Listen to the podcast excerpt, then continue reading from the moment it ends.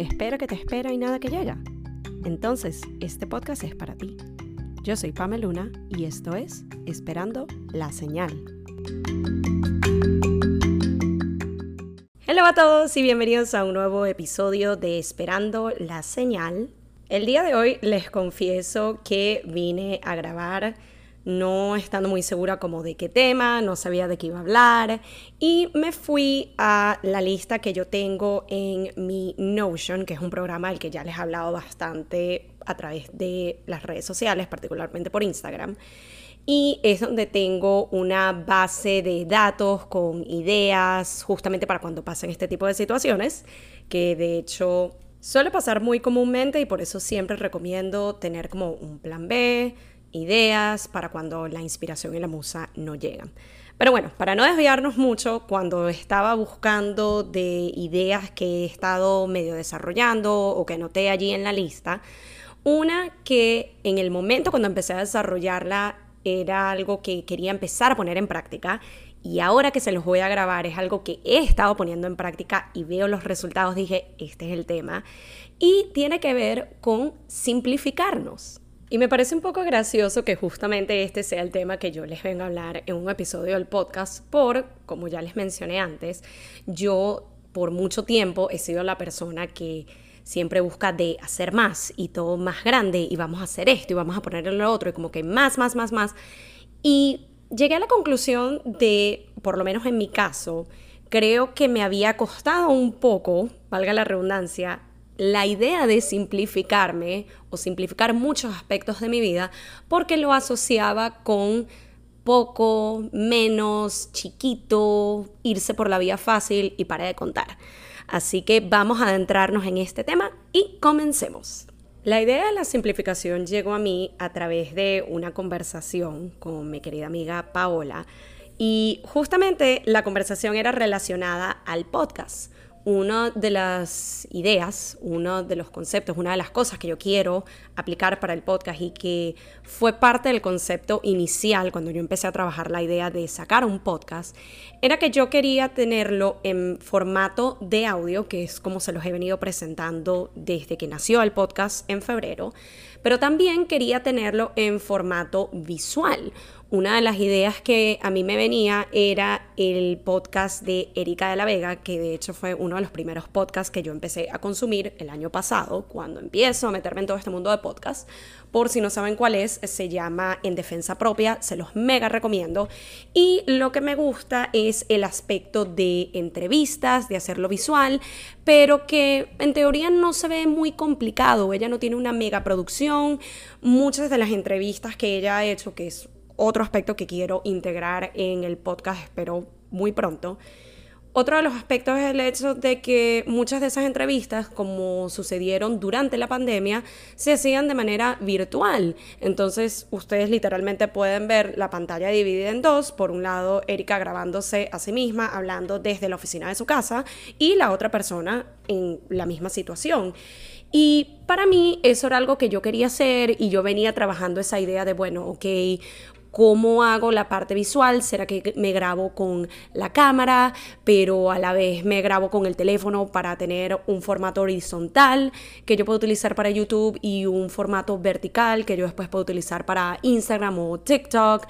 Y entre ese brainstorming y viendo cómo lo hacía, terminé comprando un telón verde porque en mi cabeza yo iba a tener eso en el fondo mientras me grababa con el teléfono o con la cámara o con ambos. Y después de alguna manera yo iba a conseguir la forma de editar el fondo para que se viera algo que yo quisiera. Todo esto suena medio complicado porque en teoría lo era. Para mí que no sé mucho de ese tipo de edición. Sin embargo, yo compré el telón, me llegó y después me quedé como, ajá, ¿y ahora qué? Y me acuerdo de estarle contando toda esta idea a Paola y en un punto ella me detuvo y me dijo así como que, pero ya va, ¿para qué tú te complicas tanto? Sencillamente te buscas una pared blanca, un espacio sólido en tu casa y pones por allí a lo mejor uno de estos anuncios de neón con el nombre del podcast o tu nombre y listo, no necesitas tanta producción, no necesitas estar que sí, editando, que el fondo verde, que esto, que el otro. Simplifícate. Y para mí que me lanzara ese simplifícate fue como esa cachetada de realidad, que es como yo les digo, porque en teoría el concepto, nuevamente valga la redundancia, es sencillo, simplificarse no es complicado, pero sin embargo en mi cabeza, como yo venía funcionando con el tengo que hacer más y la producción y esta edición y esto y lo otro, era como, ya va, ¿cómo? Y me parece tan interesante que el concepto en sí de simplificarse para personas como yo, y imagino que a otras personas también les pasará, resulte ser el aspecto complicado. Resulta que uno está tan acostumbrado a llevar todo a un siguiente plano, a maximizar las cosas, a buscarle tantas vueltas, que cuando te dicen llévalo a más sencillo, a no darle tantas vueltas, a lo que salga y ya, para uno es así como, no, ya va, es que no me cuadra el concepto. Y fue allí cuando decidí volver al punto de las creencias que yo tenía sobre este concepto de simplificarnos, de hacer las cosas más sencillos, y me di cuenta que nuevamente me topé con una creencia limitante. Concepto que, por cierto, llegó a mí recientemente en un curso que ya les he mencionado antes, el de Danny Schulz, que me pareció fantástico y también es algo que pongo en práctica en las sesiones uno a uno que tengo con mis clientes de trabajar el problema o la situación de raíz. Y definitivamente cuando uno tiene cierta creencia de un aspecto, en mi opinión particular, si uno no trabaja ese bloqueo, ese obstáculo en sí, puedes dar todos los demás pasos, pero siempre vas a volver a ese punto que te va a frenar y que te va a traer para atrás. Entonces, por mi parte, cuando empecé a pensar en, ok, ¿por qué me choca tanto que me den esta recomendación de simplificar, de hacer las cosas más sencillas y más simples? Me di cuenta de que mi creencia limitante al respecto es que simplificar y hacer las cosas más sencillas significa menos, significa tomar la vía más fácil, significa casi como que hacer el bare minimum, o sea, das como que lo mínimo y ya.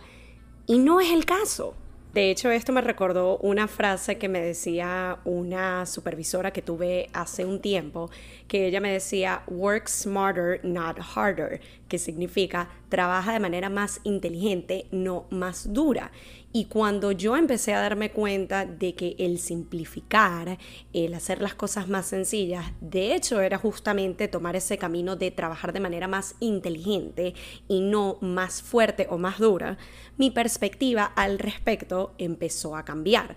como ya les he comentado con todas las otras lecciones que me han dejado los capítulos anteriores, los temas anteriores que les he hablado, no es algo que pasa de un día para otro, es algo que uno pone en práctica, pero de que tuve esa conversación con Pau y de que empecé a profundizar un poco más en el tema, que fue de hecho hace ya un par de meses, hasta ahora que siento que lo he venido poniendo un poco más en práctica, he visto los resultados, he visto cómo todo se me hace más simple, he visto cómo todo se me da de manera más tranquila, más sencilla, todo fluye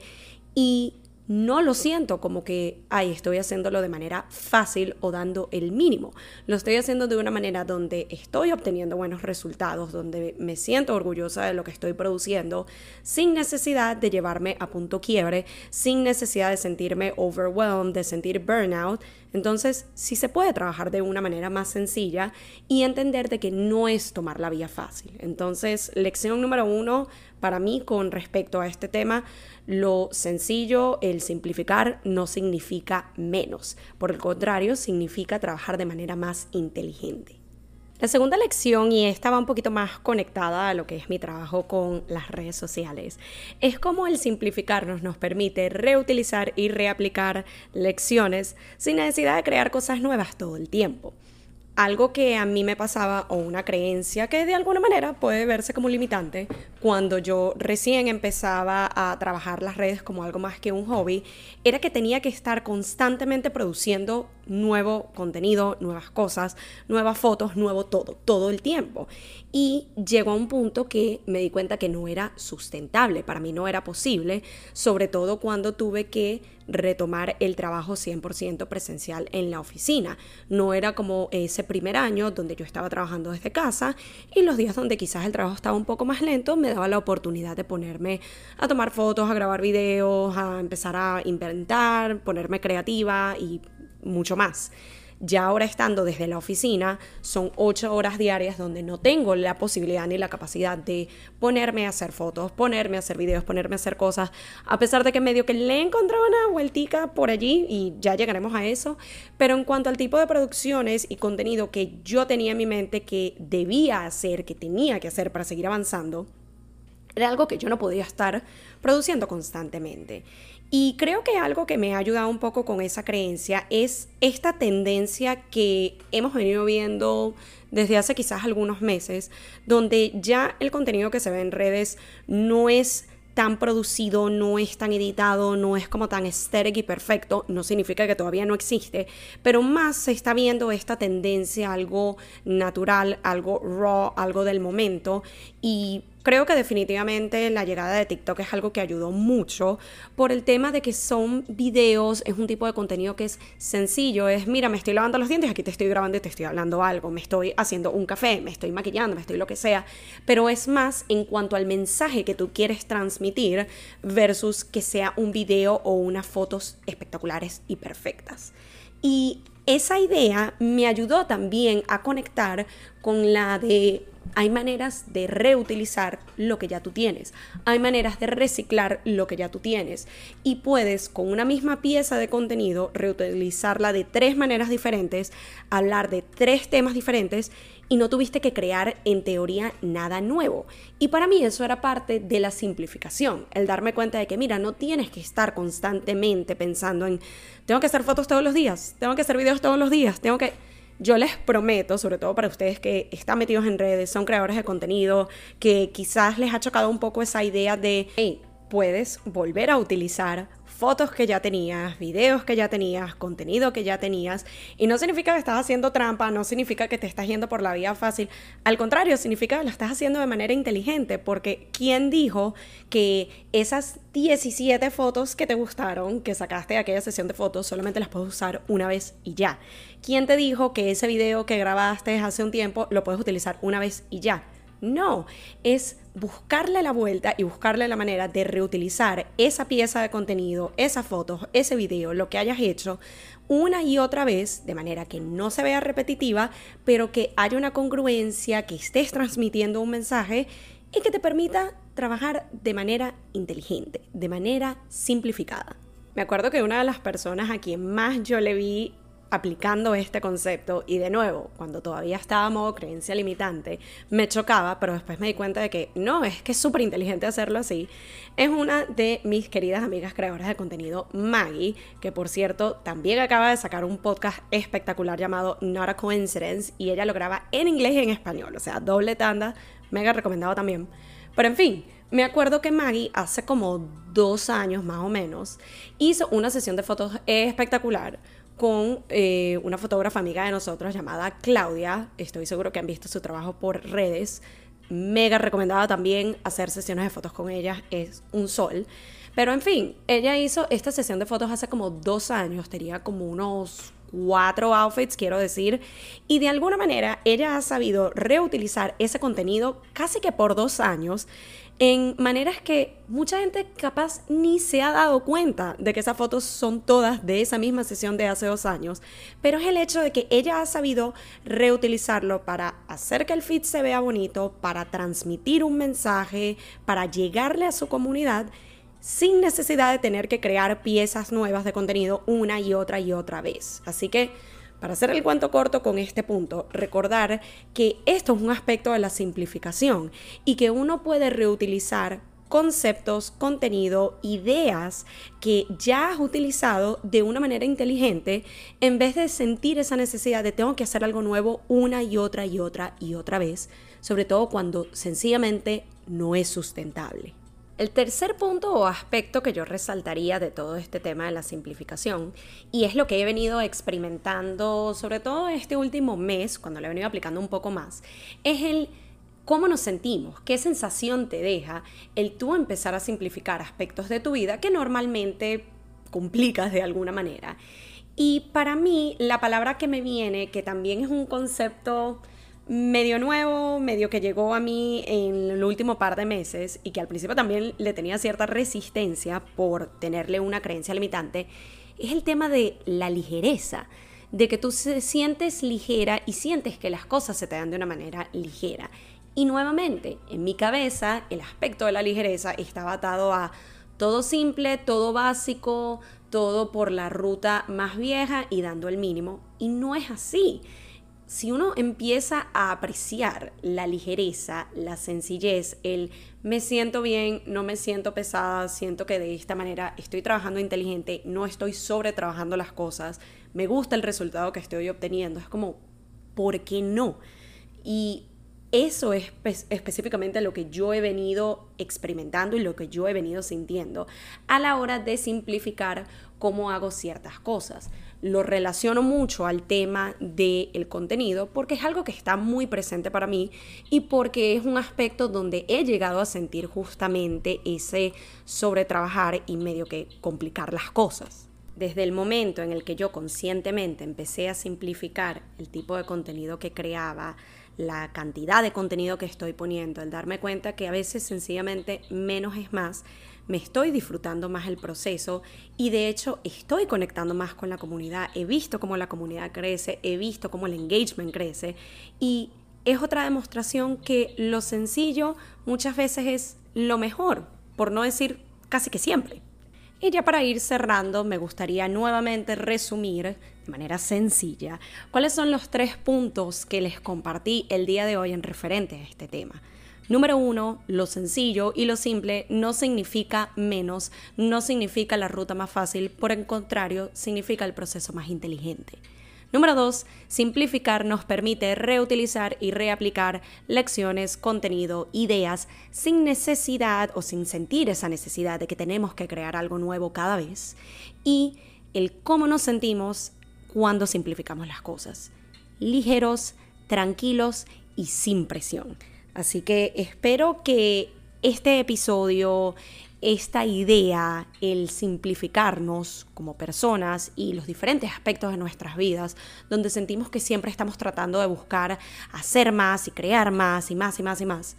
nos haga llevar las cosas de una manera más sana, más ligera y, como lo dice la palabra, más simple. Gracias nuevamente por acompañarme en otro episodio del podcast. Como siempre, les agradezco de todo corazón que me acompañen cada semana, que escuchen cada episodio, que les lleguen los mensajes y que les ayuden las lecciones que venimos compartiendo cada vez. Y aprovecho brevemente para recordarles algo que mencioné temprano en este episodio en particular, que son las asesorías uno a uno. En este mes de septiembre ya estoy habilitando nuevos cupos, así que si estás interesado en trabajar de manera personalizada, esas creencias limitantes, esos bloqueos internos, esos obstáculos que muchas veces nos ponemos nosotros mismos inconscientemente, para luego poder establecer un plan de acción que te permita llevar a otro nivel tu presencia digital o sacar adelante ese proyecto soñado, no duden en enviarme un correo o mandarme un DM. En cada descripción de cada episodio yo les dejo dónde me pueden conseguir, pero por si acaso están escuchando este episodio por primera vez, mi Instagram es pameluna.g, allí tienen toda la información detallada. Así que ansío de todo corazón poder ayudarles de la mejor manera posible. Gracias nuevamente por acompañarme en otro episodio y nos escuchamos en la próxima edición de Esperando la Señal.